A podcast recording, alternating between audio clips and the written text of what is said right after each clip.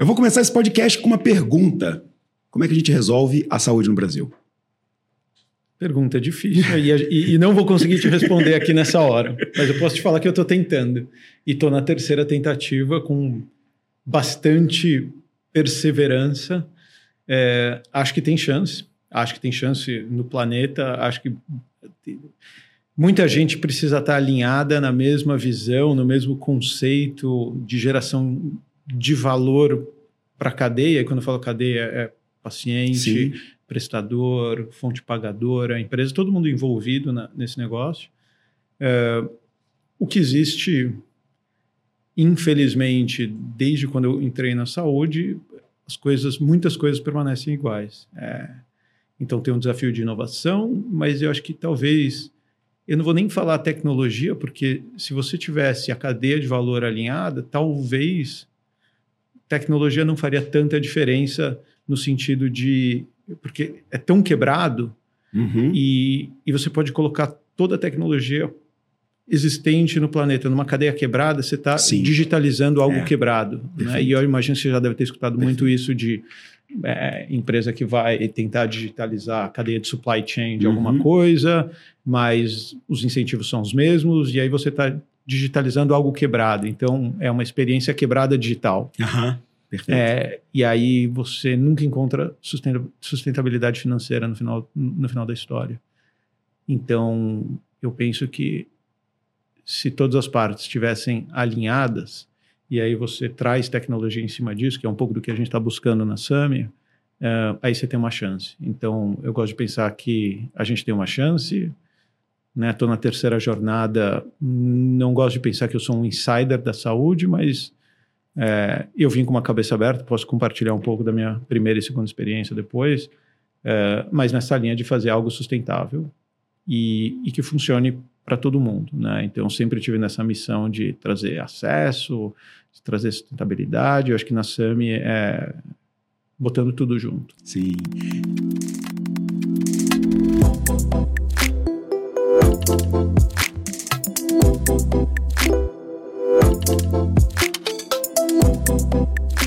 Big Deals Talks, o podcast do Investidores VC, onde grandes negócios encontram grandes mentes.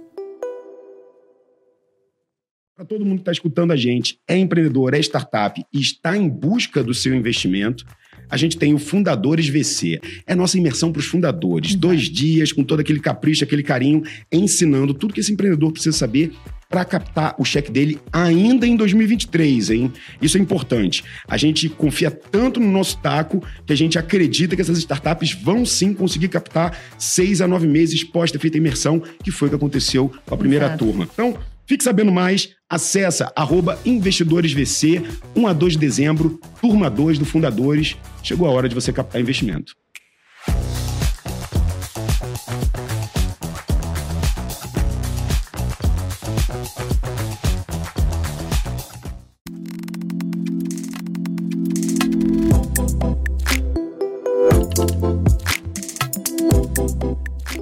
E se você caiu de paraquedas aqui com essa pergunta, saiba então que na minha frente está Guilherme Berardo, que é cofundador e CEO da SAMI. Então, o nosso papo vai ser sobre saúde. Se você não sabe muito bem ainda como que esse mercado está passando por uma revolução, provavelmente você já teve que depender da saúde, provavelmente já teve que ter um plano na vida ou não.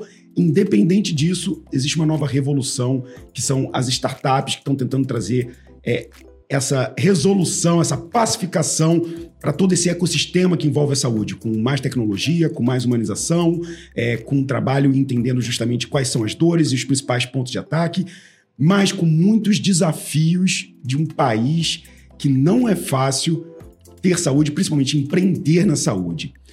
Empreendedor Endeavor, estudou nos Estados Unidos, tem muita história para contar, então começa contando para mim quem é o Guilherme, como é que foi essa trajetória para chegar até a SAMI, para a gente entender o background antes da gente entrar na saúde propriamente dito. Se bem que o background é saúde também, né? É, eu, eu, eu vou, vou, aqui do começo, sinta-se à vontade para interromper ainda.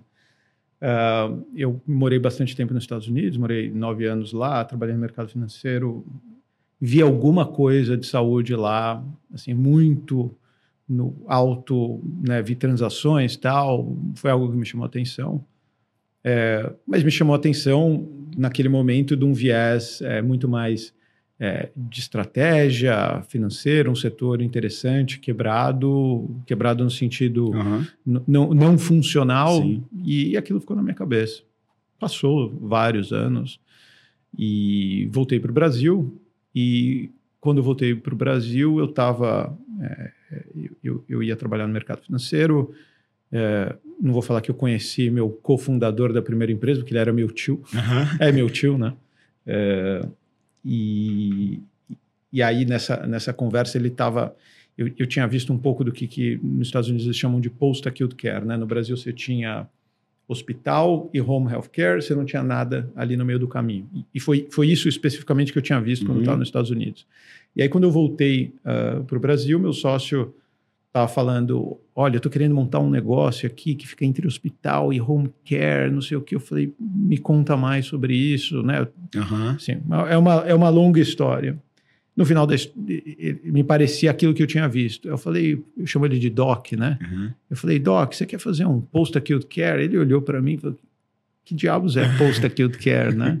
Falei, pô, é um negócio que você está me descrevendo, né? Essa ponte aí. Só que ele estava me descrevendo, e aí acho que é, que é, que é legal, né? Do ponto, que problema você, você quer resolver, né? Sim. É, e ele estava me descrevendo um problema real no Brasil, da forma que funcionava. Então, você tinha um paciente que ele estava no lugar errado, na hora errada, ao custo errado. Então, Sim. é assim, é um, é, um, é um paciente em reabilitação, em cuidados paliativos, enfim, que permanece no hospital por muito tempo, sem a necessidade de estar lá. Então, você tem impactos clínicos, impactos sociais e você tem impactos de custos lá. né? É um- é um pacote de coisas. E esses pacientes muitas vezes ficavam no lugar errado, é, no tempo errado, ao custo errado e, e muito disfuncional. E ele estava me descrevendo esse problema e eu vi, é, quando eu estava nos Estados Unidos, eu tinha visto esse setor e falei, putz, é, é isso aqui. Ele olhou, não, é isso mesmo, né? Depois de muitas conversas. E a gente começou um negócio que era uma casinha lá na, no Alto de Pinheiros, que Uhum. tinha 19 leitos. Aqui eu posso escrever um livro dessa história, Caramba. né? Hoje a gente está com, né, eu estava com o meu sócio ontem, que é um dos investidores lá no começo, a gente está com 12 hospitais, uma plataforma de, de home care e, e tudo mais nesse, nesse negócio. É, mas começou com 150 mil reais, Caramba.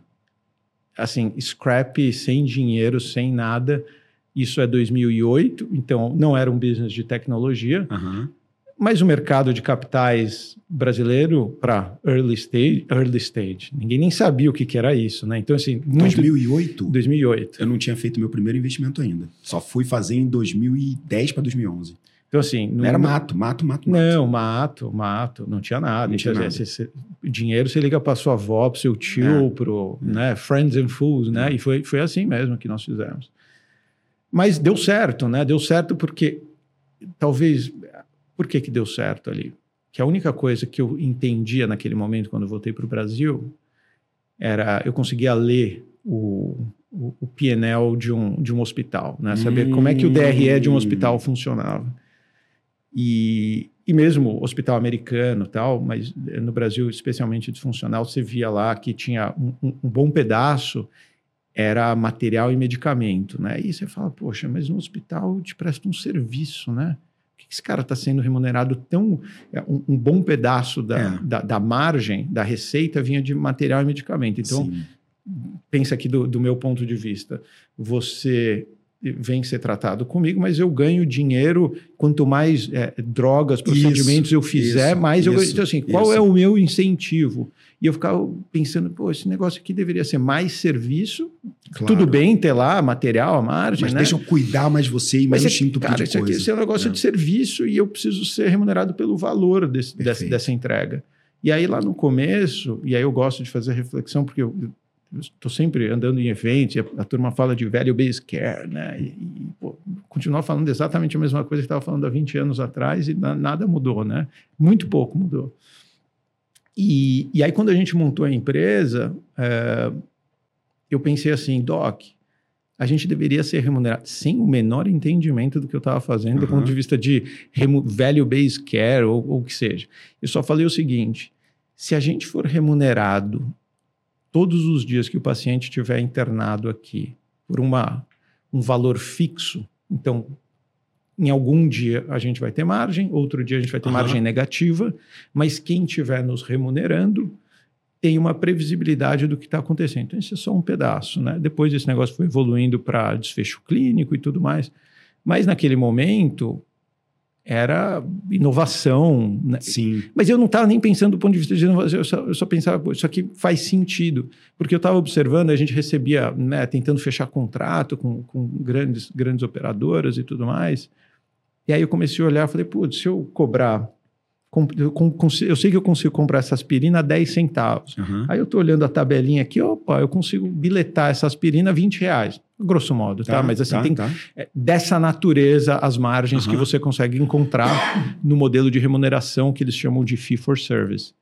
Quando você olha aquele negócio, você fala, pô, isso aqui dá mais dinheiro que qualquer coisa, né? Sim. Porque você compra 10 centavos e, e põe a margem que você quiser e cobra lá. E, eu, E ninguém contesta, né? Valor de, de procedimento e de, e de materiais, é, né? é, que, é que você entra numa discussão, aí entra numa discussão de protocolo, É. aí depois a operadora vem glosa, é, tem, tem, uma, Isso. tem uma e confusão. cada médico tem a sua autonomia. Exatamente, É. exato. Não, não tem, então eu, eu pensei assim, putz, se a gente conseguir dar previsibilidade, se o lado de lá entender que eu não tenho incentivo, né, que eu estava descrevendo, putz, ficar colocando material e medicamento, porque é ali onde a margem está, talvez esse cara vá gostar da gente. Aham. E foi assim que eu comecei na saúde, né? E era um negocinho de 19 leitos, depois aí a gente foi para um prédio de 50, depois mais 50, e, e, foi indo, que é um pouco do conceito desse de- é, da, da, da Premium Care, que agora a gente mudou de nome, chama Rede Altana, é, mas a gente fazia cuidados paliativos, agora né, bem segmentado, cuidados paliativos, hospital de, de transição, então para paciente que precisa de um processo de reabilitação bem complexo, ele não Uhum. consegue sair do hospital e ir para casa, então ele vem, fica com a gente lá 60, 90 dias e vai para casa. E o longa permanência clássico, que é, é, é um perfil de paciente é, estável, mas numa condição bastante crítica, é, e aí ele, ele permanece lá com a gente com um tempo de permanência um pouco maior. Eu não lembro exatamente, eu estou bem longe da operação lá, mas... é, Mas na época não era SAMI. não, isso- Não, isso chama... longe. Isso chama Premium Sim, Care, Clínica sim. Premium Care. Que foi É. esse início, nesse gap aí que você falou, cara, tem um espaço entre, entre o hospital e o home care, é, que é esse gap que você me falou do velho é, É, Post-Acute Care. post, como é que é o nome? Post-Acute Care. Post-acute Porque care. no hospital você faz o Acute Care. Então, depois do hospital, você faz o Post-Acute. perfeito. Então, é para pacientes, não é, não é tipo, você vai lá e faz uma, uma, uma cirurgia de apêndice, você faz e volta, né? Uma pessoa, dá um exemplo específico aqui, né? Uma pessoa tem um acidente catastrófico, está em ventilação mecânica. Perfeito, ela precisa ter um lugar que não... Entendi, entendi. Aí no hospital, o que, que acontece? O hospital salva a vida, estabiliza a vida. Mas é caro ficar aquele cara lá. E, e- e- e não é nem uma questão de. pre- Óbvio, aqui valor, assim, a diferença é grotesca, mas é mais importante o processo de reabilitação, porque Sim. todo o capital humano que a gente desenvolve lá dentro dessa companhia é para reabilitação. Que é diferente de, Diferente do capital trauma. de É, trauma e é, salvar a perfeito, vida. perfeito. Então, assim, estabilizou, Perfeito, ele transiciona. Então, eu só dando um pouquinho mais de contexto de, de como é que esse modelo funciona. Então, ali eu comecei a ver, putz, a saúde está quebrada, né? Assim, você consegue trazer mais eficiência, mais transparência. Eu acho que transparência é um pedaço Sim. importante dessa conversa. E comecei a minha aventura ali. Então, esse foi o meu primeiro negócio. Fiquei até, como executivo, até 2014. Não, então rodou bem. Começou com 17 leitos, cresceu, virou não sei quantos hospitais. Eu saí de lá, ainda sou sócio, nunca, nunca vendi e tal. ah, eu saí de lá, a gente estava com quatro unidades, agora está com, tá com 12. Até eu perguntei qual o tamanho do número de esqueci o número de leitos, mas a gente está abrindo E por que, que você saiu dela? Porque eu fui montar outro. Olha aí. É, Qual foi o problema desse outro? Qual foi a inquietude por trás desse outro? A inquietude foi. Eu observei um negócio. Aí tem um pouco. Tem uma super lição aqui na, na, na minha segunda jornada, que foi estar com a tese errada no timing. Com a, ta- com a tese certa no timing errado. Isso faz diferença. E eu estava vendo atenção primária naquele momento, né? E eu estava vendo especificamente né, nos Estados Unidos e, e você consegue olhar coisas, né? Sempre tem aquela discussão, você consegue tropicalizar coisas, né? Ah, fazer eh, copycat de, de outros mercados? Eu acho que sim. Eu acho que sim, tem, tem diferença. O mercado de saúde, especificamente brasileiro, é muito similar. O setor privado, muito, muito, muito, muito similar. E lá tinha um modelo que eles chamavam de Minute Clinic, depois foi vende, vendido para CVS. Que nome bom, Minute Clinic. Minute Clinic. Muito é. bom esse nome. E foi vendido para a rede de farmácia CVS, acho que todo mundo conhece, né? Seria... E, e aí lá dentro da CVS, lá atrás tem um negócio que chama Minute Clinic, que é um walk-in, né? Você vai lá e fala, putz, estou com dor de garganta. Aham, dentro E- de cada uma delas, sim. Isso, e isso foi, isso foi, é, isso começou, sei lá, do- começo de 2000, um cara chamado Rick Krieger, que era meu sócio também, e ele montou boxes dentro de mercados. Aham. E aí, qual que era a tese dele? Isso é genial. E, e- e sempre, do ponto de vista, de olha, de primeiro atendimento, né? e aí você tem uma estatística que roda aí no mercado, qual- qualquer sistema de saúde em geral, é, especialmente um modelo mais é, privado, igual o nosso, igual, igual o americano, que por volta de 70% de tudo que acontece dentro de um pronto-socorro não deveria estar lá. Sim. Então, de novo, né, a história do paciente errado no lugar É. errado ao custo errado. Perfeito. Porque aqui você afeta também do ponto de vista clínico, né? Por que que você vai num PS? Lá tem gente doente de É, verdade. Então é. você fica exposto a Fica, algo. total. E aí ele olhando essa estatística, o cara, isso aqui está errado, né? Inconveniente, além da inconveniência, falou, putz, eu vou botar essas pequenas clínicas dentro de, de mercados. E, putz, ele fez 5, 6, 7, 8, de repente foi para 90. É, explodiu. Aí a CVS entrou no meio do caminho e falou, cara, É né, minha. É minha, exato, exato, é minha. E aí aquilo ficou bastante... Eu falei, caramba, tem um negócio aqui no Brasil nesse sentido, Sim. né? Aí eu comecei, então, a partir da primeira empresa, esse negócio de montar coisa, a, a- a estabilidade para mim é... Eu não consigo, eu preciso de, de, de caos, crescimento, eu preciso de desafio, e aqui eu estava um pouco entediado. E aí estava olhando esse negócio, falei, putz, eu vou tentar fazer algo similar aqui, tropicalizado, porque tem questões regulatórias. Lá eles usavam, tem uma figura que chama nurse practitioner, que ela pode prescrever, é uma enfermeira, Hum. né? É uma enfermeira com um ano a mais e ela consegue prescrever algumas coisas. Legal. Então, o- o- Aqui no Brasil? não existe. Não. Aqui você precisa É. de médico. E a gente fez, eh, E aquele lance da farmácia que o enfermeiro às vezes te recomenda qualquer remédio? Só aqueles que não precisam de receita, né? Era, é mais ou menos similar, tá? Assim, a, a diferença é que uh, o, curso de enfermagem, esse de nurse practitioner, se eu não me engano, é um ano a mais de Tá, enfermagem, tá. e aí ele pega um pedaço da clínica médica, por isso que ele pode Hum, prescrever, perfeito. É. Os americanos são muito inteligentes em fazer todas as profissões terem o seu jeito de crescer, né? É, Isso é muito smart. É, né? porque você acaba reduzindo Claro, o custo, claro. né? Deixa esse cara fazer o primeiro é, atendimento. Exatamente. E aí eu falei, Genial. putz, eu acho que aqui vai funcionar esse negócio. E aí é um, é um pouco do, do, do, do, do timing errado, né? A gente começou isso em Você 2015. tentou esse mercado também? 16. Tentou esse mercado? Ou tentou em. Dentro do drogaria? metrô. Olha! Dentro do. Aí, mas eu acho que é a estratégia errada. Ah. Eu, gostei, eu também achava É. um bom fluxo. E E, é um ótimo Só que o cara não tem tempo. Momento errado de É, compra. Momento errado de. Ele tá. Então, e, e- é. e acho que tem um- uma questão de conceito, tem, tem uma, tem uma série de coisas. Né? Então, a gente seguiu um pedaço da estratégia que eles fizeram nos Estados Unidos, mas eu acho que a linha mais importante para a gente ficou claro é que isso aqui é um produto para a operadora de saúde. Então, se eu consigo fazer esse primeiro atendimento, coordenar ali para frente, aí tinha um pedaço digital na parte da entrada que a gente estava trabalhando, mas eu batia, e aí eu acho, talvez o pedaço da minha frustração e de, de- de ter é, é, participado aqui da, do zero, né, construindo a SAMI, junto com o Vitor, é, é a inquietude do, do, do que, que eu passei ali. Então, estava com uma visão de atenção primária e eu sentava com várias grandes é, é, empresas e muitas delas falaram, eu não preciso de atenção primária, Hum. eu não preciso, pra, né, não entendo o valor desse negócio Claro. e... Já estava acostumado com zero ponto, não sei quantos por cento de margem anual que o negócio dava. Isso não vai mudar nada e- aqui, é vírgula. Existe, né, no, no, no- mercado tradicional, existe muito receio de você fazer mudanças e testar, então, e, e é muito, e esse é, o, esse é o processo que, não sei quem usa muito esse termo, mas eu escutei o Vitor falar que chama death by pilot, né? Hum, Então você é uma empresa grande e eu, eu não sou nada e eu estou falando com você, eu falo, cara, me dá essa chance, e aí fica enrolando, é o contrato, aí vai no ligo, dois anos depois é. eu tenho um milhão de dólares na conta, acabou, É. e aí eu, né, eu fiquei aqui esperando Sim. um piloto que Sim, nunca aconteceu e, e- e- Já vi muito startup morrer por isso. morrer por isso, exatamente. Eu morri por isso, tá? Hum. Então, mais uma, mais uma. É, então a gente tinha um modelo que era é, é, privado, que era esse walk-in. É, tinha uma das, das nossas operações que estava funcionando bem, mas era uma de, de cinco. É, e aí eu estava conversando com várias empresas grandes e aí tinha uma, né, não, a gente não precisa, né, esse negócio, não entende o modelo, enfim, tá bom. Aí, o negócio fechou, não deu certo.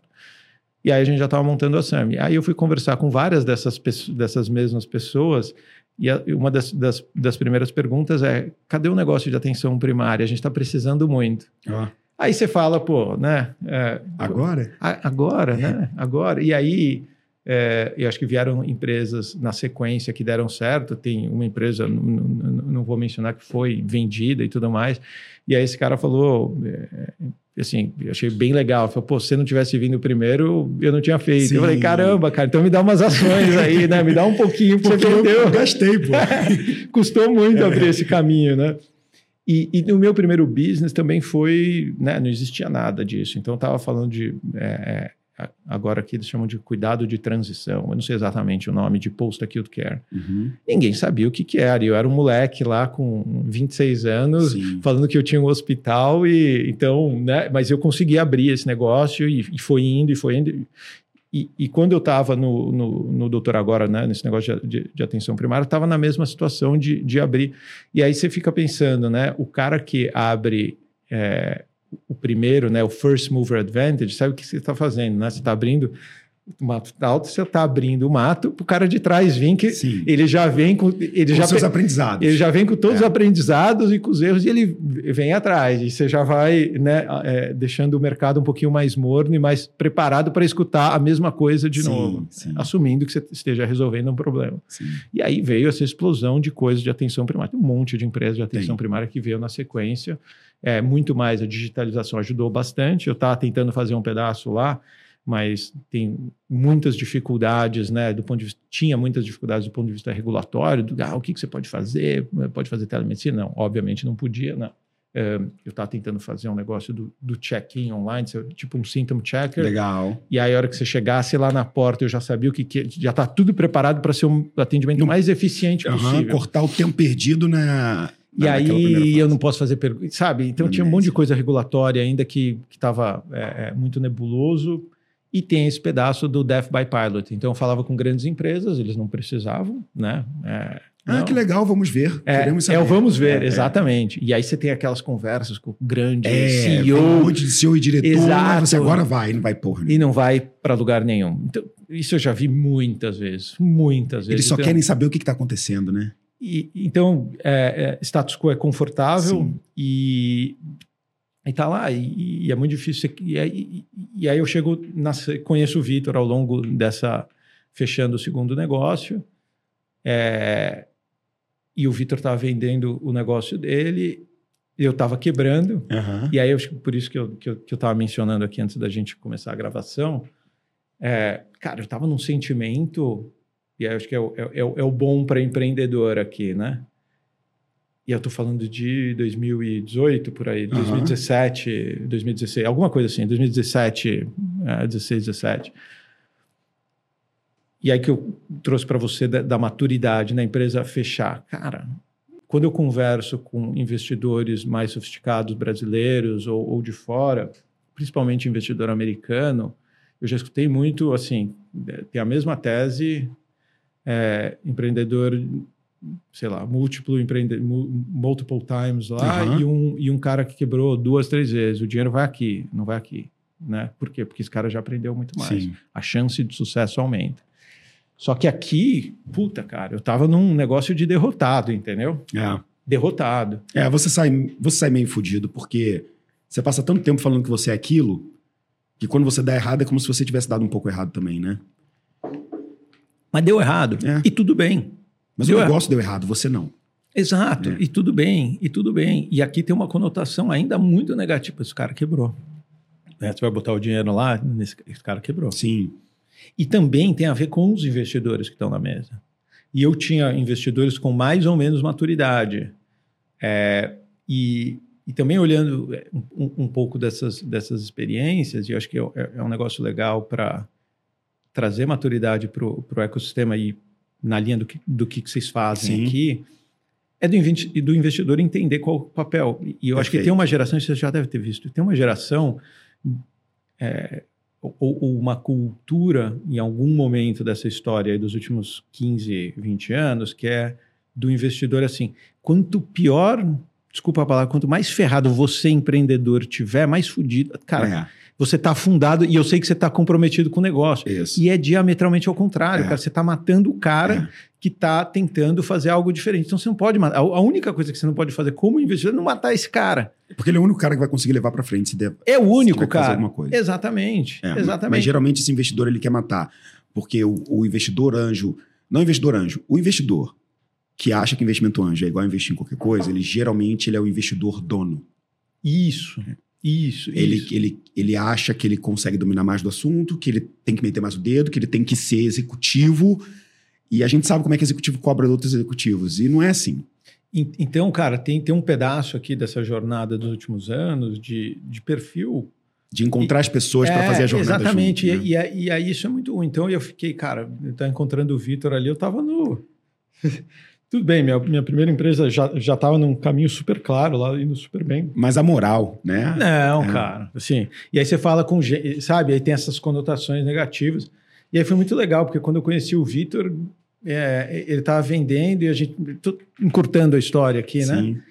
E vamos, vamos, vamos. Eu falei, cara, bicho, vamos. Acabou minha grana aqui, não é Vamos assim. devagar. É, eu falei, cara, não é assim não, né, cara? Tipo, ah, e também não queria vender nada da, da, da, Sim, da das participações da É. empresa. E o Vitor falou, cara, não, vamos botar a grana na frente aqui, vai lá, vamos tocando e, e, e vamos pra frente. Vocês Então, tinham foi- uma puta complementa- complementariedade, você já trabalhava muito nisso. então o, o, o- o Vitor ali naquele momento foi a antítese do que eu tava vendo do, do, do cara tradicional, né? Do Uhum. tipo, porra, falhei, não sei o quê. Cara, vamos fazer um... E aí a gente tava olhando um pouco do que, que era o problema que a gente queria resolver. Eu estava com bastante experiência já sendo um prestador para um sistema quebrado, vendo as disfuncionalidades do ponto de vista Sim. interno, né? Eu via muito o que estava acontecendo, velocidade de fazer as coisas acontecerem, e eu e o Vitor conversa dali, conversa dali, e a, e a, e a grande conclusão era para tentar resolver, não vou falar resolver, tá? Para tentar resolver esse problema, passava-se por uma discussão sistêmica. E a minha provocação para ele é, era o seguinte: eu falava, cara, a gente pode fazer the sexiest, Uhum. techiest solution. Se você é só um ponto numa jornada completamente quebrada e você não tem influência de como é que essa cadeia se conecta, você é só mais um pedaço ali. E aí vai e volta. Digital quebrado. É o digital quebrado, né? Assim, não, não para falar que não tem negócios que não dão certo na cadeia, é enorme o setor, mas eu estava Você queria resolver o problema. eu estava do, do ponto de vista sistêmico, É. né? Como é que a gente consegue resolver isso do ponto de vista sistêmico? E a nossa visão ali era, ok, a, a cadeia de valor está quebrada. O que isso significa, né? Isso significa tecnologia? Sim. Significa tecnologia agora? Não. Por quê? Porque é- esse alinhamento é um combinado de jogo, né? Eu chego eu chego para o hospital A, para o hospital B e falo, olha, a gente conseguimos trabalhar nesse modelo aqui, conseguimos Uhum. alinhar os, os incentivos. Chego para o médico, João, Maria, podemos trabalhar nesse modelo, podemos trabalhar Aham. nesse incentivo, laboratório, podemos trabalhar nesse modelo, porque a premissa básica é, se a gente conseguir minimamente fazer esse negócio, aí tecnologia, tipo, empower tudo e, e aí a gente tem um negócio que pode ser transformacional. Então, acho que da forma que a gente olha esse problema é como é que a gente pode transformar o setor com todo o conhecimento que a gente já tinha e assumindo que esta primeira camada, que ela é muito mais contratual, né, do- dos combinados, e aí depois você põe tecnologia em cima desse negócio, né, e como é que se catapulta uma cadeia de valor realinhada com tecnologia. Então, foi essa provocação que a gente teve, né, qual é o modelo assistencial mais sustentável que a gente acredita, qual é o modelo regulatório que a gente mais Sim. acredita e qual é o modelo né, de go-to-market que a gente mais Perfeito. acredita. E aí surge a SAMI naquele momento. Animal. É, é um jogo, então, que antes da tecnologia é um jogo. É um jogo de design thinking por uma eficiência no processo, porque quando você fala para mim de é, médicos, hospitais, clínicas, não sei, todos esses stakeholders que você teve que trazer, Provavelmente você teve que mostrar para ele o seguinte, cara, esse é o jeito que você faz hoje, o jeito que você ganha hoje. O meu jeito é um jeito diferente. Se a gente der certo desse jeito, talvez a gente ganhe mais todo mundo junto, inclusive o paciente. E para desenhar essa eficiência não poderia ser só colocar tech, teria que ser uma, um reaculturamento. Sim, sim, sim. E esse é o desafio. Esse tá? é o desafio, né? E tá rolando. Legal. Ele rola todo dia. Ele rola todo dia. Tem muitos desafios que eu não, né, Claro. são, são coisas in- internas, mas assim, é se como os muitos dos incentivos eles são feitos para falhar como como melhor, maior custo, menor desfecho clínico. É, tem muitos incentivos desenhados para falhar, Sim. né? É, e a gente vê isso. Então, assim, não é, não é, é para te dizer que a gente tem a rede perfeita, a gente tem uma rede super funcional. É, aí, dentro, dentro do nosso modelo, né? Troca de dados ao vivo. Então, dados para a gente é algo Uhum. muito importante. A gente conseguiu construir isso. A gente tem todas as informações do que acontece dentro da nossa rede com os nossos membros a cada momento, né? A gente tem uma, um modelo assistencial que é começa pelo médico de família, então tem um problema cultural no Brasil, porque eu acho que nós fomos a primeira empresa a ser registrada do ponto de vista eh, da ANS com o modelo assistencial de que a gente fala eh, pelo médico de família. Que é o primeiro atendimento, ele é faz o primeiro atendimento. Exatamente, ele faz o primeiro. eh, a gente pensa que esse aqui é o dono da jornada Uhum. e ele vai te acompanhar Legal. do A ao Z. Nem Então, que ele tem que chamar especialistas. ele, É. ele traz, e a gente faz um negócio lá dentro que chama matriciamento. Então, é, eu sou seu médico de família, putz, a gente precisa de um especialista cardiologista. Ele entra no mesmo call, então é esse nível de Legal, eficiência. legal. Tá? Então, aqui a gente Ele tá, conhece o paciente, o paciente é dele. o paciente é dele. Uhum. E o paciente sabe o que, que ele está fazendo no cardiologista, é, e, e a gente tenta consolidar o máximo dessas informações dentro da jornada do médico de família para ele saber o que está acontecendo. Então, é, é, eu gosto de pensar aqui né, nesse desenho da atenção primária como o grande maestro. Sim. E se a gente tem esse maestro, se a gente tem todo o ferramental de tecnologia para dar acesso ao paciente e que cria esse elo de confiança, e hoje a gente consegue olhar nos nossos dados o nível de confiança, a gente tem um NPS ali do time entre, sei lá, entre 89 e 95 consist- desde o começo. Nossa. Então existe um elo de confiança muito grande. Então esse cara vira o maestro da tua jornada Sim. e ele vai saber o que está acontecendo na atenção primária, secundária, terciária. É, mas estou dizendo isso porque, mesmo assim, o desafio né, que eu estou falando aqui de rede, Sim. né, dos conflitos, eles permanecem e tem cada coisa que a gente vê, porque agora, como nós somos uma solução sistêmica, eu vejo que acontece em qualquer momento da jornada, eu consigo parar, é, olhar ali no microscópio e ver, será que tem alguma coisa estranha aqui? Aham. E tem. Sim. Sempre E tem. ter. Muita coisa estranha, muita coisa. E, e isso prejudica né, esse negócio de transparência, né? Que, que jogo que a gente está jogando, né? Eu quero sentar de frente com os nossos parceiros e saber que a gente está jogando o mesmo jogo. Sim. Muito transparente. E não, eu não quero ficar olhando, é, microgerenciando todo o processo lá para saber se putz, tem alguma coisa que está conflitante aqui. E, infelizmente, isso é verdade, permanece. É. Eu acho que a boa notícia é que, como nós somos uma empresa é, nativa digital, então dados para a gente é um negócio que ele está ao vivo, eu consigo olhar esse E negócio consegue remediar os problemas e trocar. muito mais É, rápido, mais rápido. muito, muito, muito, muito mais rápido. Não traz mais riqueza, precisão, Claro. mas enfim, o desafio de, de- desse negócio da rede é É gigantesco. Deixa eu te fazer uma pergunta. É, eu quero explorar um pouco isso, porque eu, eu- eu sou um curioso desse setor, apesar de dominar pouco. Hoje, para gente, duas perguntas em uma. Quem é o cliente SAMI e quem é o concorrente SAMI? Sem citar nomes, pode dizer ah, as grandes clínicas, os grandes planos, ou não, Uhum. citando nomes mesmo, que você acha Quem é o cliente SAMI? O cliente SAMI hoje, 75% dos nossos membros não tinham plano de saúde quando eles compraram o SAMI. Então, para fazer uma resposta direta para você, é o SUS. Uau, Esse é o meu cara. É da onde ele está vindo. legal. E aqui tem entre.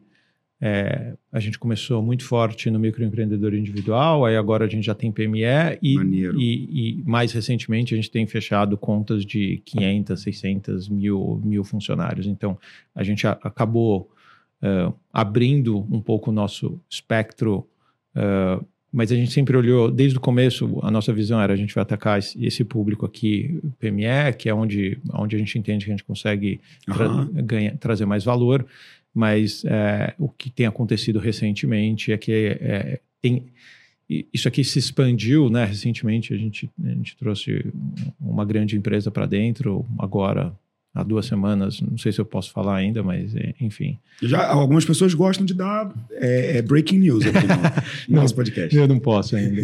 É, e, e- então, mas assim, a gente começou com essa, com essa visão, o PME está tá abandonado. Mas de uma forma muito objetiva, né? Hoje, se eu falar quem é o meu competidor, se eu falo que 75% do, dos meus membros estão vindo do, do não tinham plano de saúde, É. eu, tô competindo com o SUS ali, É, entendeu? é, Eu estou competindo com o SUS. É, óbvio, aí os outros 25% entram literalmente todas as, a- as operadoras tradicionais. Eu posso falar aqui, sei lá, é, vai desde GNDI, é, Uhum. é, Amil, Sul América, Bradesco. Geralmente em vidas PJs aí, essas competições, né? Isso, É, isso, isso, Legal. isso, isso, isso. porque o cara que não tinha o plano era o cara É, que... É, Exatamente. maneiro. Então, mas a grosso modo é, é isso. E aí a segunda pergunta eu não anotei aqui, qual que era a segunda? Não, que era, é isso. Quem é, quem é o concorrente? Você, você, Ah, você quem que é o contou, concorrente, né? isso. 75% ali do Ah. cara não tinha plano, então o concorrente era o atendimento público mesmo. E aí, cara, eu quero fazer uma pergunta, porque você conhece os dois, então eu preciso explorar isso, cara. Essa, é- é- esse, essa dualidade entre o sistema público-privado Brasil e Estados Unidos aí é pergunta de curioso mesmo. É, um conhecido nosso, é, não, é, não é um conhecido muito próximo, mas ele teve que teve um problema em cima da hora, teve que se hospedar é, emergencialmente no Albert Einstein, ficou lá para resolver um problema, ficou não sei quantos dias e a conta já está a 20 e tantos mil reais. Ele não tinha plano de saúde. É, Esse, nos Estados Unidos, a gente sempre ouviu aquela coisa que, ah, nos Estados Unidos, qualquer hospital que você entrar, se você sair de lá, eles tratam de você, mas a conta tá lá no final. Você vai ter que pagar aquele negócio. Eu nunca entendi isso, cara. Como é que funciona isso? Se eu entrar no Albert Einstein falando, bicho, estou com uma dor no braço, vou ter que operar. Eles têm que me operar e depois eles me dão a conta, mesmo que eu não tenha grana para pagar. Por quê? Por que eu tô falando isso? Esse cara que tá no Albert Einstein não tem grana para pagar. Ele está fazendo uma vaquinha para pagar. O hospital, ele tem que atender? Uma boa pergunta.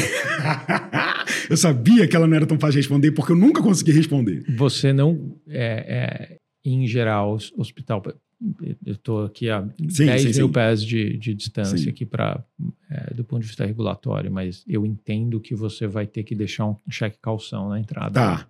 Então, alguma coisa, alguma coisa. né? alguma coisa tem lá que, que permitiu que ele entrasse. Se você não é do plano, né? Se, Se, você vai se no você, privado. se você vai no privado, sim. sim. Tá. Nos Estados Unidos, eu acho que você é obrigado a ser atendido. Isso. E aí chega uma conta em geral nos Estados Unidos, é o, é o, é o sistema de saúde mais ineficiente de todos em termos de gasto, Caralho. 23% do PIB, é um trilhão de, mais de um trilhão de dólares em saúde, Meu Deus. e expectativa de vida caindo, ah, mas você é atendido. E aí chega uma continha lá, é, eu tenho um amigo teve filha lá, e tudo normal, com plano, plano bom tal, depois começou a chegar uma conta de 5 mil dólares, outra Que de 10 isso? mil, aí era É, é o quê? ah, Com eu- participação? Eu, é não extra? lembro, é não, não, era tipo cama, sei lá, era um negócio. Nossa, Aí, lençóis é, trocados. É, tinha, tinha um negócio tão, Gaze. tão absurdo que, que ele falou assim: pô, mas eu não entendi o que, que eu tava fazendo no hospital, que estão me cobrando essas coisas aqui que se não tivesse eu não poderia ser, ser atendido, coisas muito E básicas. é porque lá não tem uma ANS falando o que, que o plano tem que atender?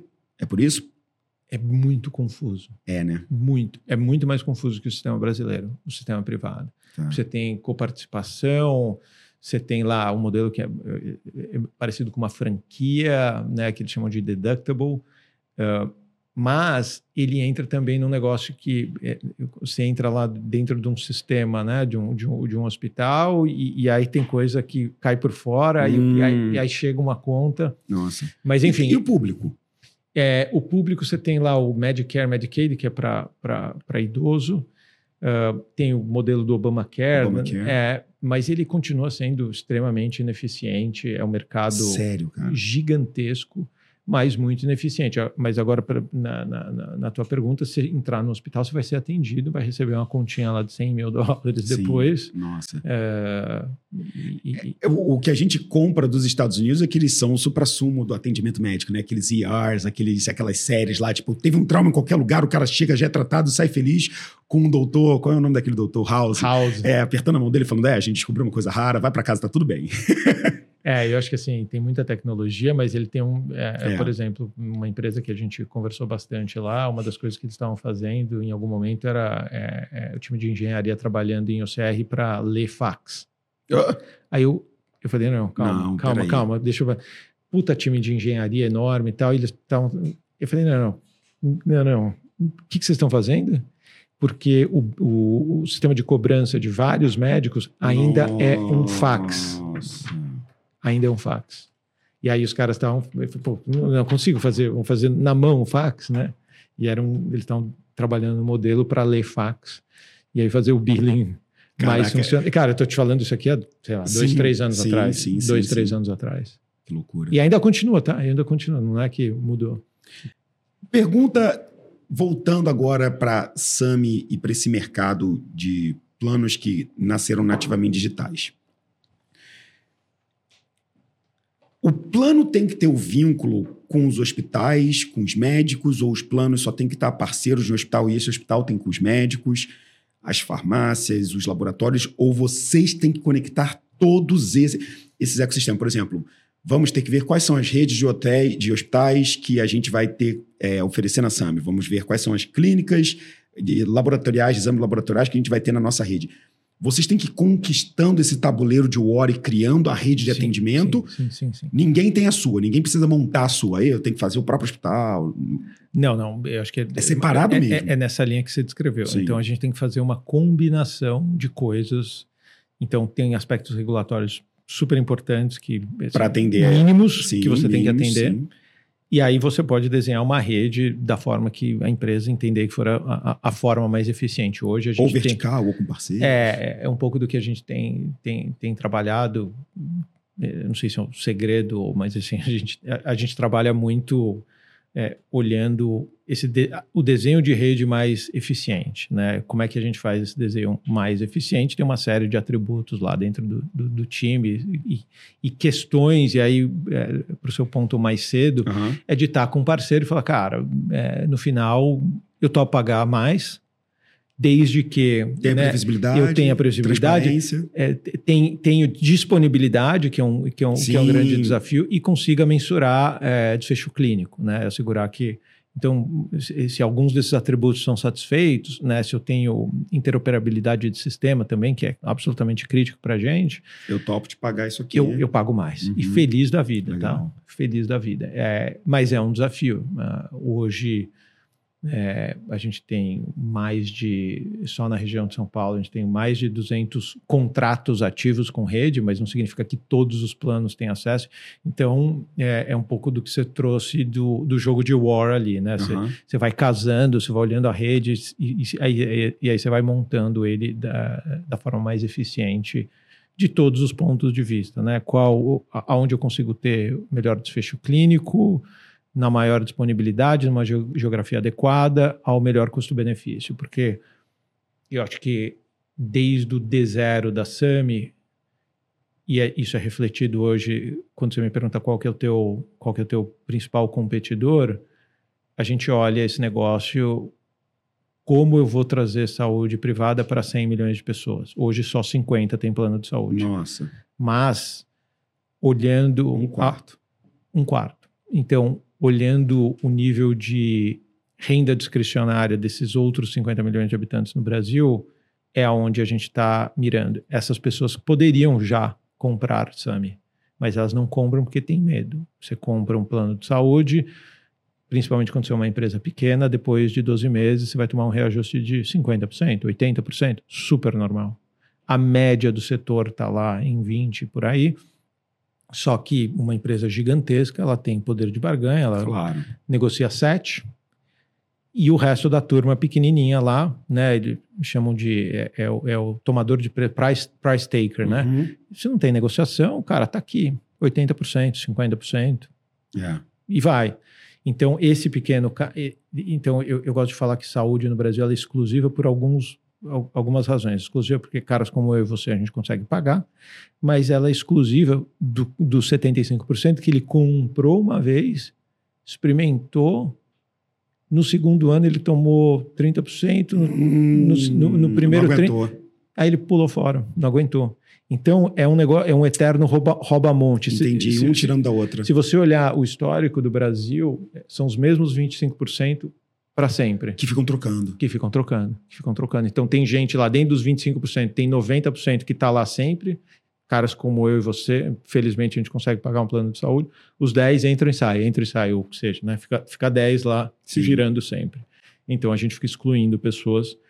Uh, e aí eu gosto de pensar que se a gente entregar a nossa missão, a gente vai ter né, efeitos secundários. Né? Então o que eu quero dizer é o dia que a gente chegar e começar a atingir essas 100 milhões de pessoas de verdade, o que acontece? Né? Você começa a desafogar o SUS. Uhum. Então, putz, se, eu, se, eu, pensar que um dia a nossa, a nossa companhia conseguiu fazer isso, mesmo que do ponto de vista secundário a gente conseguiu desafogar o SUS e, e permitir que esse negócio fosse mais Sim. eficiente, pessoas fossem mais bem cuidadas e a gente, na, na nossa área privada, fazendo um bom trabalho, incluindo cada vez mais pessoas, putz, me, me deixaria feliz de, de, de, de, pensar que a gente conseguiria fazer isso. Então, eu acho que esse é um aspecto é, é, que é uma consequência do nosso negócio bem feito dentro Sim. da SAMI. O, o, o, SUS, eu não sei se esse dado é aberto, o, o, SUS ele tem uma boa eficiência por paciente, um gasto por paciente anual.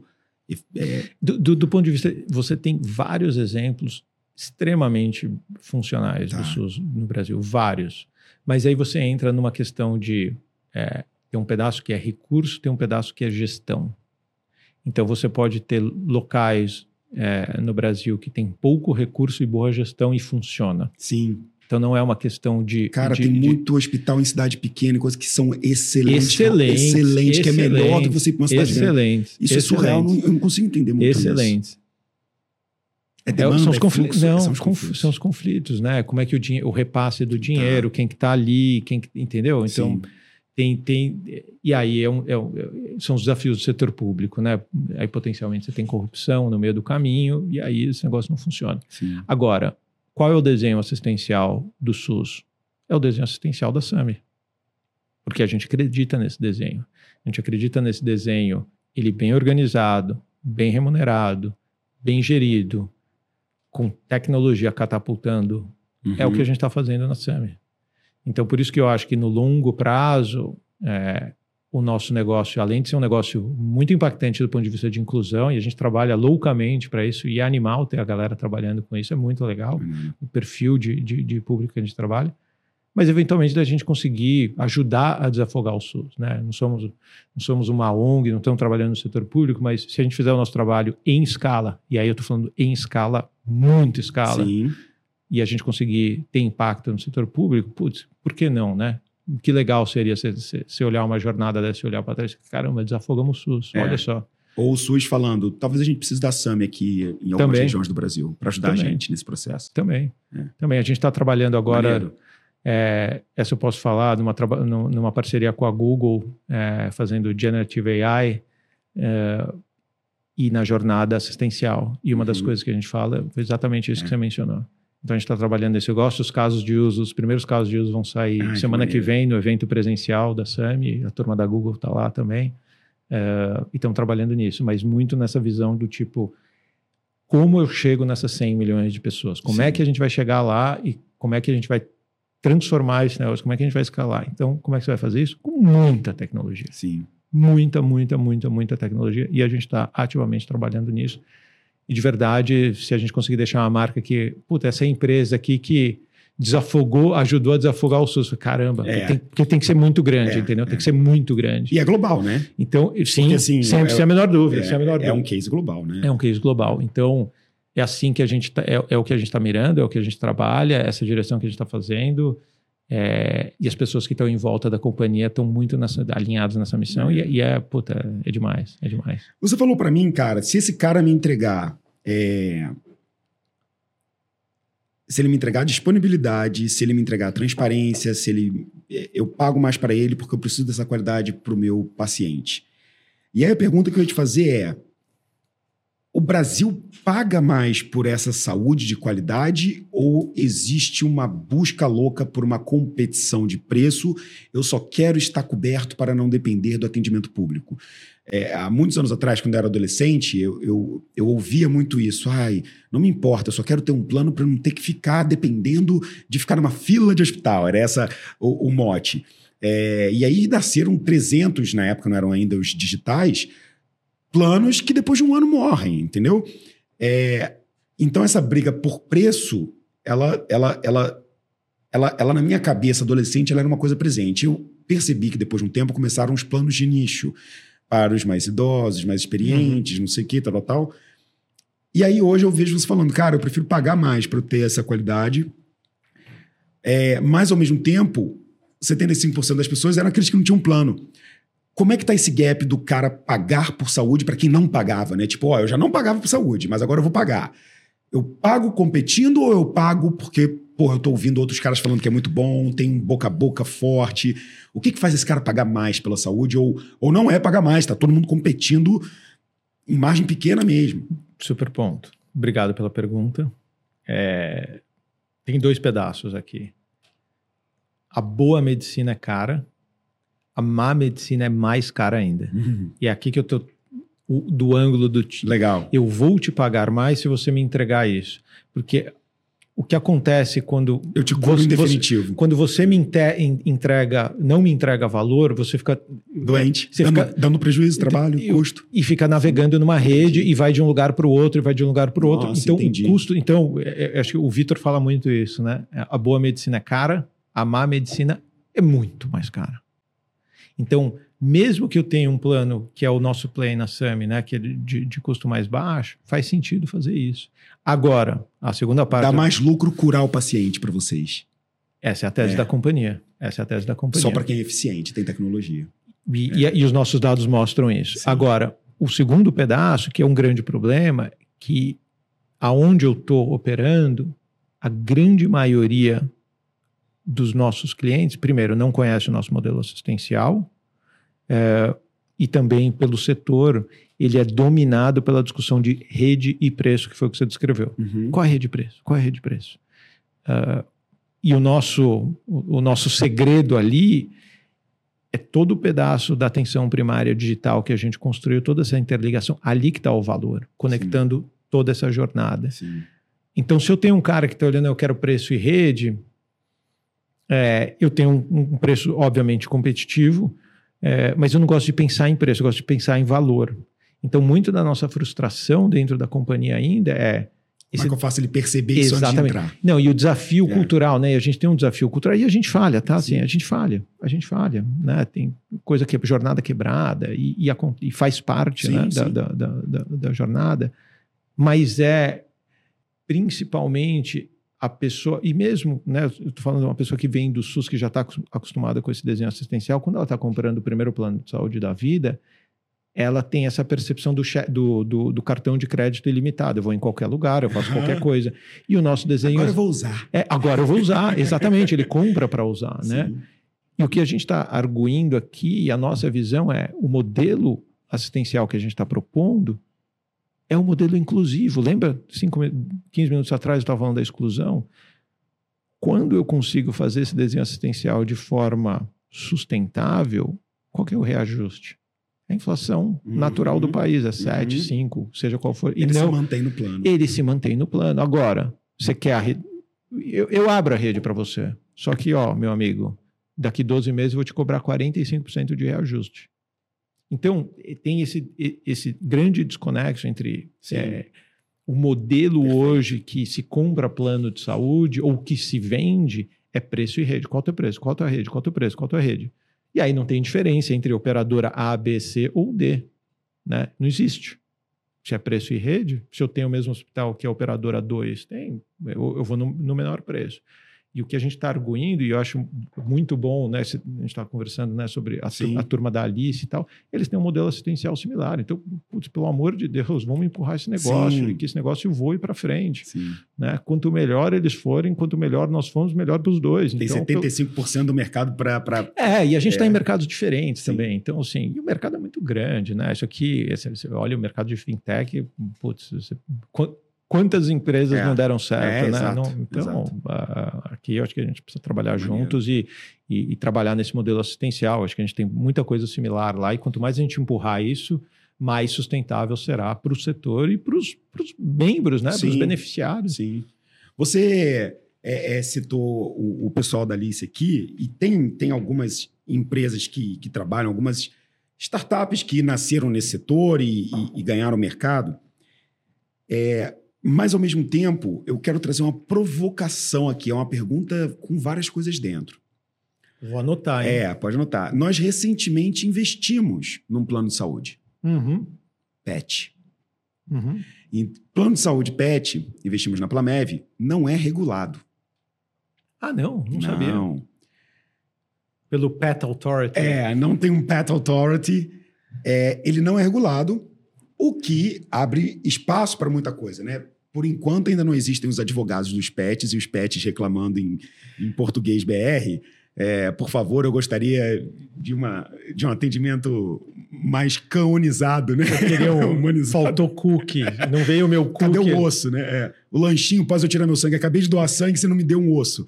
É, mas a gente ainda não tem isso, o que abre espaço para a gente construir é, uma linha de atendimento que eu posso personalizar e eu posso colocar de acordo com o meu estudo de sinistralidade. Eu não preciso ter uma super linha de atendimento para todos os casos críticos, por exemplo, porque não tem um agente regulador obrigando eu fazer castração de cachorros. Castração é uma coisa à parte. Então eu faço um plano onde eu atendo várias coisas, 80% lá o pareto dos problemas. Aham.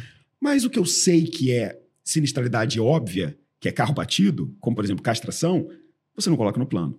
Imagina se, por exemplo, tivesse um plano obrigando isso. Então, vocês têm um plano, vocês têm a obrigação é, regulatória. E eu sei que o desafio dos planos são os pacientes críticos, a sinistralidade e as linhas de atendimento daquele paciente crítico. Tem solução para isso? Ou quanto mais o plano cresce, mais difícil fica administrar esses pacientes críticos ao longo do tempo? Por exemplo, um plano de 5, 10, 15 anos, ele já vai ter pacientes que vão ter câncer, que vão ter não sei o quê, que vão ter que fazer cirurgias mais caras, diabetes. Já os planos mais novos, eles ainda conseguem administrar essa base no início. É, Faz sentido o que eu é- perguntei? Acho que não fez Faz- muito, né? Já eu faz- misturei com o faz. PET. É, é- é que, eu- é que tem um pedaço aqui, né? Quando você fala de risco atuarial, você estava falando de sinistralidade, risco, então, essencialmente, você está falando de risco atuarial. Hoje, quando a empresa é pequena, a gente é super suscetível a, aos eventos outliers, né? Então, você tem um evento lá, sei lá, algum evento de câncer pode custar um milhão de reais, Isso. ele, buf, é, né? explode. ele explode. Então, E não tem o que fazer, tem que a atender. tendência... É, não, tem que atender, Nossa. lógico. A tendência no longo prazo é que você estabilize... Ah, tá. Porque quando você tem uma base de, sei lá, O desvio padrão, Se- né? Exatamente. Tá. Ele começa a ficar tudo mais ali, Perfeito. a- ali dentro. Mas se você não fizer a gestão desse negócio direito, o que, que acontece? Isso aqui vira uma. É, é um, ele vai explodir em algum momento. Então você tem que ficar vendendo, e tem muitas histórias, talvez que você já tenha se referido, né? Do plano aparecer, depois quebrava, Ah. né?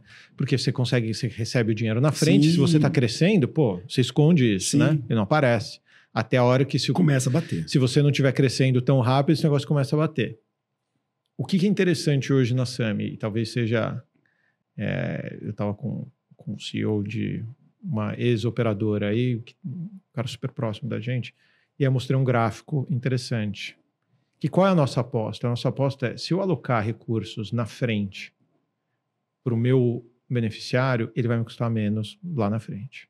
E aí, e, e- e por que que isso é um, é- é um grande risco, mas também pode funcionar e aparentemente está funcionando? Hoje a gente olha a nossa curva de sinistro dentro da SAMI, ela começa baixa, ela sobe, e aí chega no 13º, 14º mês, ela começa a baixar. Que isso nas palavras de algumas pessoas, Ah. nunca visto em, em, em planos de saúde, porque ele só sobe, né? E aí você tem que subir o preço. Então a prevenção está funcionando. O a tratamento prevenção e está funcionando. A prevenção está funcionando. A prevenção está claramente funcionando. Uau. E é incrível ver isso em, em fatos e dados. é muito Nossa, legal. bicho. E é muito. Então você pensa. Né, Isso é um estudo. você é um estudo. Você vê o negócio subindo, aí ele estabiliza, aí começa a descer. Você fala, caraca, estamos fazendo algum- alguma coisa certa a gente está fazendo Sim. aqui e com o risco atuarial muito mais alto, porque a base é muito Sim. pequena. Então a gente tem. Essa foi a nossa grande aposta. Por que, que essa aposta não funciona? É, não vou falar que ela não funciona, que ela é difícil de fazer, ou ela foi muito difícil de ser construída, por causa dos incentivos de venda, por causa dos reajustes. Sim. Então o cara tem um reajuste, aí vem, pô, vai para outra operadora, troca de operador. Então o, o- Ah. o, tempo de permanência. Então, se você é uma operadora, fala, cara, vou alocar recurso nesse, nesse cidadão aqui no começo. Para daqui a pouco ele ir embora para para outra. ele ir embora para outra. levar ele bonzinho para outra. Se eu perco, me- se eu, se eu perco membro no, no, no 12 mês, é um problema, Sim. porque eu não vou recuperar o custo de aquisição. Claro. Então, o que a gente percebeu é. Nossa, bicho. E aí volta na cadeia de valor. Se eu estou entregando a cadeia de valor, ele não vai tomar um reajuste alto. Então, não importa o que alguém chegue para ele e fala, vai para a operadora, ele fala, cara, olha o meu reajuste, para que, que eu vou sair daqui? Uhum. Mas essa é uma decisão de longo prazo, dolorida, e que você tem que apostar. E a gente apostou e deu certo. Então, esse é um pouco do. E aí, quando você chega lá né, na, na maturidade, você começa a cruzar ali as 100 mil vidas, a estabilidade, e aí isso aí começa a virar margem, e não, o- o- não uma explosão. Tem várias histórias aqui de grandes empresas que o playbook foi, cara, põe gente para dentro, cresce, cresce, cresce, que todas as ineficiências elas desaparecem do crescimento. Parou de crescer, meu amigo, É. vem o rojão. Bem. E se você não está fazendo gestão de carteira, que é o que a gente faz muito bem lá dentro, aí vira insustentável, né? Sim. Vira insustentável. Então, acho que eu- eu- foi um pouco da, da nossa aposta estratégica. Aloca Não, recurso. genial. então, genial. você olha o nosso sinistro, cara, ele sobe bem, sobe bem. Sim. E aí. O ele- problema seria se no final esse cara mudasse de plano. Mas justamente Não, como você tem uma problema. eficiência, Não, puta aí problema. estaria dando base boa para os outros. né? Exatamente. É, e, essa, aí. e essa é a aposta que muitas é, é, é, players tradicionais Caramba, não fazem. bicho. E, Se eles não fazem, sabem que vão perder, talvez eles não tenham o incentivo certo para querer cuidar dele bem durante um ano. Esse é o problema. É que você tem, putz, você tem capital aberto, você tem, É. se você começar a fazer essa aposta agora, você vai É, fazer é, um shift no teu de sinistro três anos. É. intenso, cara. Você vai, o teu sinistro vai subir na hora e aí você é uma empresa de capital aberto, putz. Você vai ter uma barrigada para explicar gigantesca aí. Até você virar. Não, e tem gente que não vai topar também. É, Você porque tem, você tem, aprovar, acioni- né? você É. tem acionista que não vai topar. Fala, cara, tô fora desse Eu jogo. Quero ganhar dinheiro. Ah, É. E eu tô aqui no, no cap table nos próximos cinco anos, cara. Isso aqui você vai virar esse jogo em 10. Então, aí eu já tô fora. Não quero. É, Não quero. é, é sistêmico. A pandemia ajudou os Muito. planos de saúde? Plano de saúde eu não, não posso dizer. Ajudou muito a SAMI. A SAMI. Sim. Principalmente do ponto de vista regulatório. Telemedicina, Ah. abertura de processos, né? Digitalização. Nossa, fantástico. Era Agora, do- necessário e, e todo mundo pedia e precisou vir um evento catalístico pra gente virar a chavinha e hoje tá tudo bem, graças a E Deus. hoje tá tudo bem. Tipo, é isso que mais me impressiona. E hoje, tá, e, cara, Quantas coisas poderiam estar tudo bem? lembrar que o dado nosso de, de na atenção primária, talvez eu não estou com o, nome, o, número fresco aqui, mas eu, eu quero dizer que 90% dos nossos atendimentos na, na, na atenção primária total, na que começa, na atenção primária, 90% ou 95% são digitais. Uau. Telemedicina. Telemedicina, mensagem de texto, um aplicativo de saúde mental. E aí o nosso mesmo time atende essa pessoa presencial. Mas, salvo engano, está por volta desses 90%. Eu não discordo, porque eu diria que meus últimos seis encontros com médicos ou pedidos de exame foram feitos 100%. Minha mãe está fazendo É, telemedicina. É. Isso é lindo, cara. Minha mãe faz telemedicina. Não, eu tô, eu tô, eu tô no cardiologista. Ah, você tá. Não, não, eu tô aqui. Eu Isso preciso é- desligar que eu preciso ligar o Zoom. Isso é lindo. Então, eu acho que desse ponto de vista foi, foi, foi muito bom. Agora, do ponto de vista, eles. Eu acho que a pandemia só é, é, categoricamente trouxe esse ponto de vista muito infeliz no Brasil, que é se eu não tenho Sim. um plano de saúde, Sim. eu potencialmente, É. isso eu falo muito para Isso foi, investidor. isso foi essa, muito ruim. essa, é- essa é a diferença do, do, do, do modelo americano. O que acontece nos Estados Unidos? Você é atendido, quebra a tua família inteira, você sai vivo. Sim. No Brasil, você morre na fila. É. é. Aqui, você morre. Lá você não morre. Lá Lá você não tem que dar um morre. jeito pra pagar. É. Não sei se dá um jeito para pagar na sua vida, mas você não vai morrer. É. Na Europa também. Então, É. muitas vezes, quando É. eu estou conversando com investidores, e aí tem muita gente Morrer na fila é nesse negócio de, de, de, de impacto, cara, aqui você morre na fila, É. infelizmente, né? Você vê no jornal, né? É. Abre o jornal, aí você vai ver todo dia. Sim. É. Eu, eu não sei como é que foram os números para plano, os planos de saúde, mas eu tendo a acreditar que, que eles também tiveram um ano é, de crescimento. Mas com certeza, cara, esse, esse, essa transição para a telemedicina, para o digital, isso foi uma coisa que revolucionou. Eu, eu, eu quero entrar no nosso último bloco aqui de papo. Você falou algumas vezes sobre AI, parceria com Google, etc. É, e eu quero explorar justamente essa questão que a pandemia provocou a gente, da telemedicina, do digital.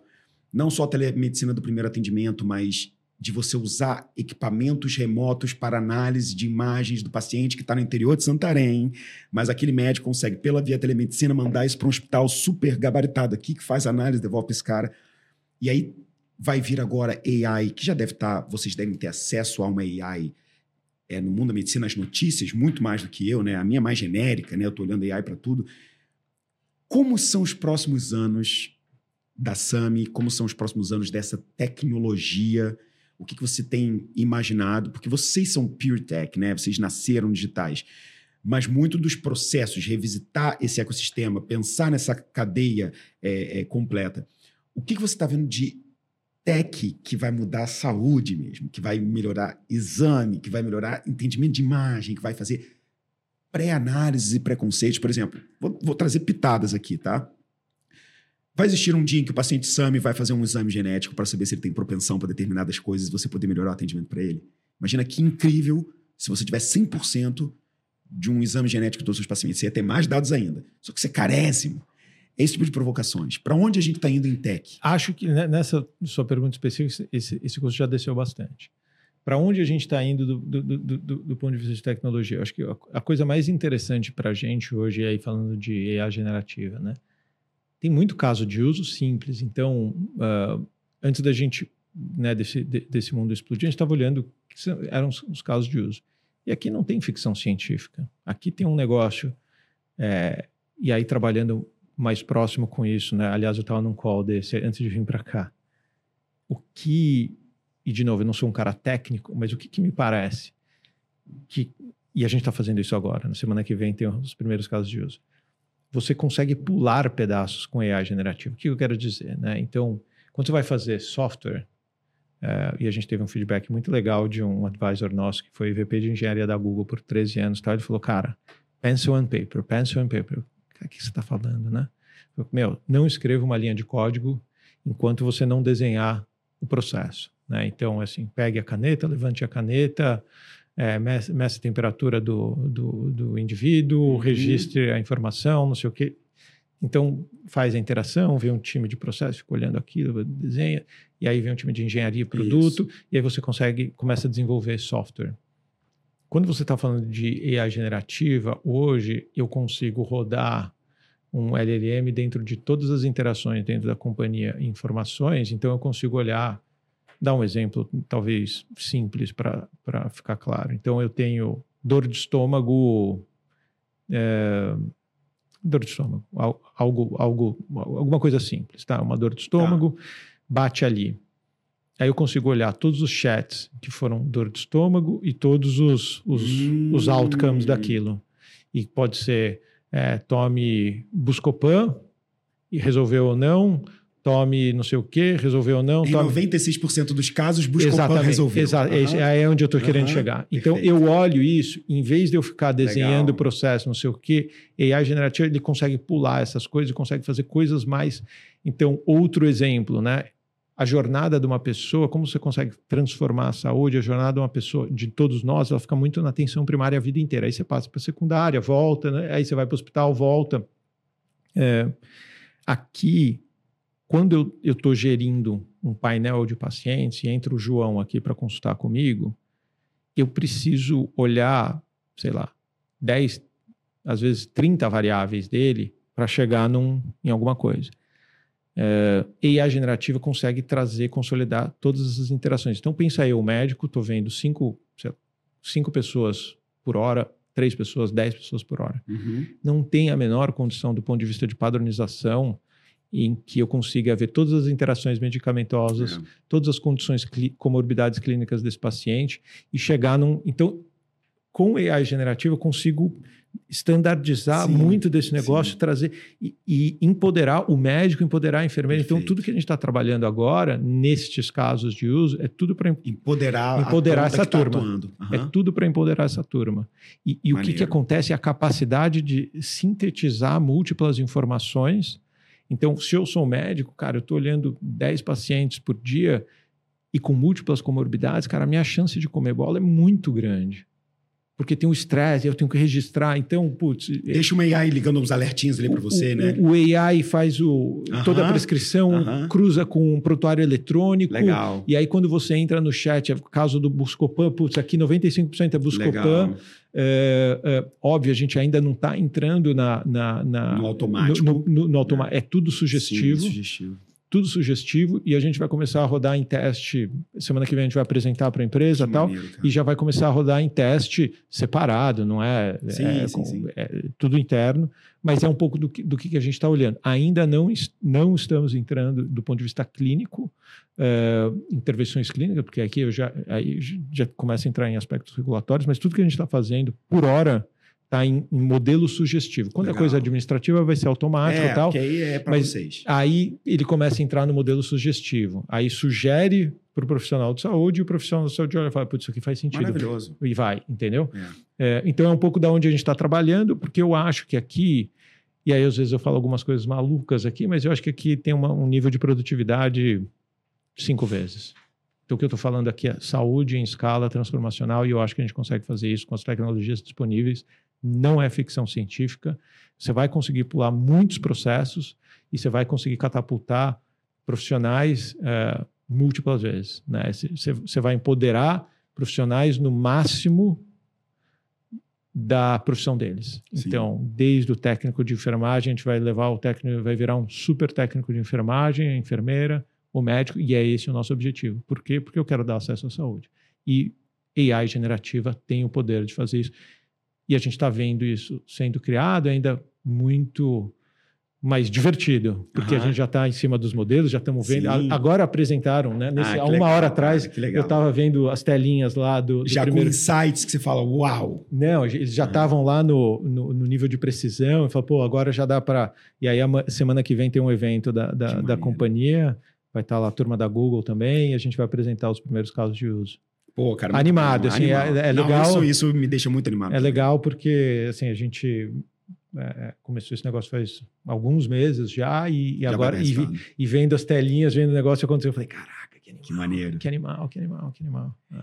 Eu tenho uma última pergunta aqui para você. É, Pergunta também de. Eu fiz várias perguntas de curioso do mundo da saúde. O plano. O, o seguro do carro, se você não bate ele, você vai pagando uma franquia um pouco menor. Você tem lá o, o prêmio. E eu acho que existe um sonho na saúde que é: se eu souber exatamente como você está se comportando, Dois sonhos. é ótimo. eu já sei onde você está indo. esse plano deveria ser correspondente a como você está cuidando de você. Se você está se zoando, você deveria pagar mais, você vai gerar mais dor de cabeça para o plano de saúde e para o seu médico. No âmbito né, da, da, da, da, da suposição e dos sonhos, com cada vez mais AIs, exames, atendimentos e proximidade desse cara, mais day-to-day data a gente vai ter desse cara. Sim, sim. Vai chegar nesse ponto onde quem se comporta mais tem um plano A gente já conseguiria fazer isso. Uau. Mas dá uma ligada lá para a turma regulatória. Para turma lá de cima. Dá uma ligada lá para a turma e a gente pode falar mais no próximo episódio. Mas sim, a gente já teria a capacidade de fazer. Acho que tem outras empresas. Aqui, de novo, não é ficção científica. Porra, isso ia ser muito e legal. é super cara. claro. Pô, você consegue desenhar um incentivo muito Porra, claro. Isso ia ser muito incrível. claro. Isso ia ser tão bom para a população, cara. Para todo mundo. É um negócio de acesso, né? Mas Nossa, assim, bicho. você tem atores que conseguem fazer isso do bem e do mal. Tem um jeito de fazer. É, e sim, precisa de regulamentação, com Com certeza. certeza. E eu acho que a ANS faz um super papel aqui Mas tem que olhar todos os lados né, da cadeia. Porque né? tem Não- atores muito bons que querem melhorar sim, a saúde como sim. um todo. Então É. eu acho que sim, precisa de regulação, mas precisa abrir al- algumas coisas. Aqui tem um. é, Um sandbox, talvez, para esse exato, tipo de. exato. É. A gente conversa com uma empresa é, é, da África do Sul e que eles fizeram, eles têm esse desenho muito claro é, e com muito sucesso. Uau. Porque, e olha, olha que engraçado, né? Coisas que a gente já escutou, né? É, o, o, o cara que chega no horário, o cara que vai na academia, o cara que se cuida, ele bate menos o carro, Olha porque isso. ele é mais responsável. A casa dele pega menos fogo, Nossa, cara. ele perde menos o celular. Então, é porque Nossa, é um do ponto de vista de, é um comportamento, é, um comportamento. Incrível. O cara que cuida da saúde, Incrível. é, desculpa, é, você tem, e já existe essa informação. Ele vai ser disciplinado contra os ele vai ser disciplinado. Esse negócio, eu- quando eu escutei da Esse primeira vez, animal. a casa dele pega menos fogo, eu falei, como assim, cara? Genial. Porque a casa de todo mundo tá sempre pegando fogo e eu falei, não, cara, assim, quando eu olho o sinistro de fogo, porque sinistro de fogo tem, pô, o cara esqueceu o negócio no É, fogão, explodiu o é. fogão. O cara que se cuida pega menos fogo, inclusive roubam menos o carro dele, porque ele, ele não Aham, para em qualquer aham. lugar. É, bate menos o carro, então te- tem, uma série de. E, e, assim, isso aqui é dados existentes Sim. e já poderia, a gente já poderia desenhar incentivos e mecanismos nessa linha, e Incrível. a gente já tem essas informações. Pô, isso seria incrível, porque é- seria um ciclo virtuoso, Super. aonde as pessoas que não podem pagar estão mais saudáveis. Né? Tipo, a pessoa que quer o desconto, porque tem gente que, não, peraí, eu vou me cuidar mais, porque meu corpo tá legal, não sei o que, ainda tem um descontinho no meu plano de saúde. Super incentivo, Super super, incentivo. incentivo. super, super. Não poderia ser mais alinhado, mas Mas eu ia acabar deixando um dinheiro a mais com vocês, né? não sei. É, eu tô meio cheinho. Mas os exames estão bons. Pô. Tá bom. Então tá bom.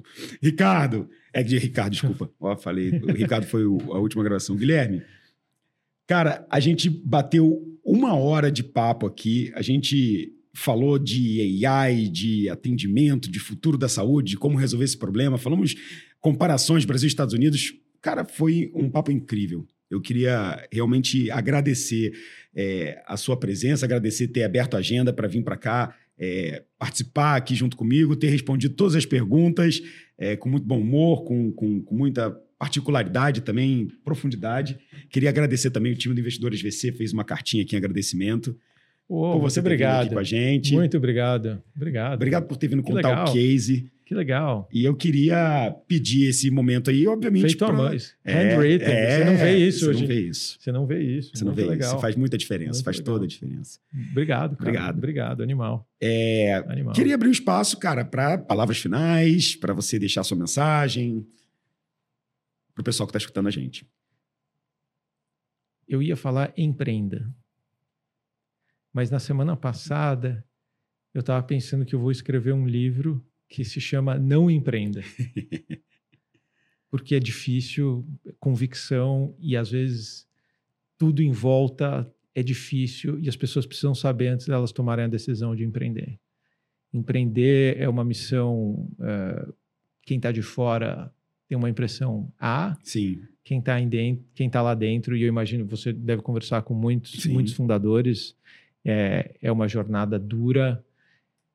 E aí você tem um negócio que ele, por definição, ele não está sob controle, sim. porque se ele está sob controle, você não está numa startup, ou você está indo devagar demais, e é um pouco da provocação que eu faço. Na, se está tudo bem, É, se está tudo bem, a gente está indo devagar demais. A gente não está indo rápido o suficiente. É. Não é nem devagar. A gente não está indo rápido o suficiente. Então, você já opera num nível de, vamos chamar Desconforto. de desconforto, caos organizado, e você tem tudo em volta de você. Então, se você não está preparado para esse negócio, não empreenda. é. Não empreenda. E ainda vai ter família, e ainda vai ter não sei o quê. Exatamente, é. exatamente. Então, Saúde. tem tudo em volta dessa jornada. Agora, se você consegue viver no desconforto por muitos dias, por muitos anos, então empreenda, porque é foda, é animal. E você vai muito dar bom. conta. É. É muito bom, é muito hoje trabalhar com as pessoas, eu falo isso da- na SAMI, só tem gente fera. É outra, é outra coisa, É. Pô, é animal.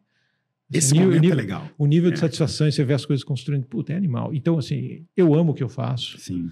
é, empreenda mas saiba o que você está fazendo. Porque muita gente olha, ah, a empresa fez não sei o quê, levantaram dinheiro, vou empreender. Cara, Sim, a jornada é dura. a jornada é muito dura. A jornada é dura. E eu, eu, vou, eu vou, inclusive, complementar que é o seguinte: a jornada é muito dura e ela não é para todo mundo, e, e- e o que a gente viu aqui mostra isso. Agora, se você não consegue ficar satisfeito vivendo no mundo sem a solução que você pensa que ela deveria ter, então vá atrás de construir o mundo à sua forma, porque quando dá certo, é um tesão. Quando você constrói algo para ser do jeito que você acha que deveria ser, desde o primeiro negócio, você falou, cara, tá errado essa hoje, tem que mudar isso aqui.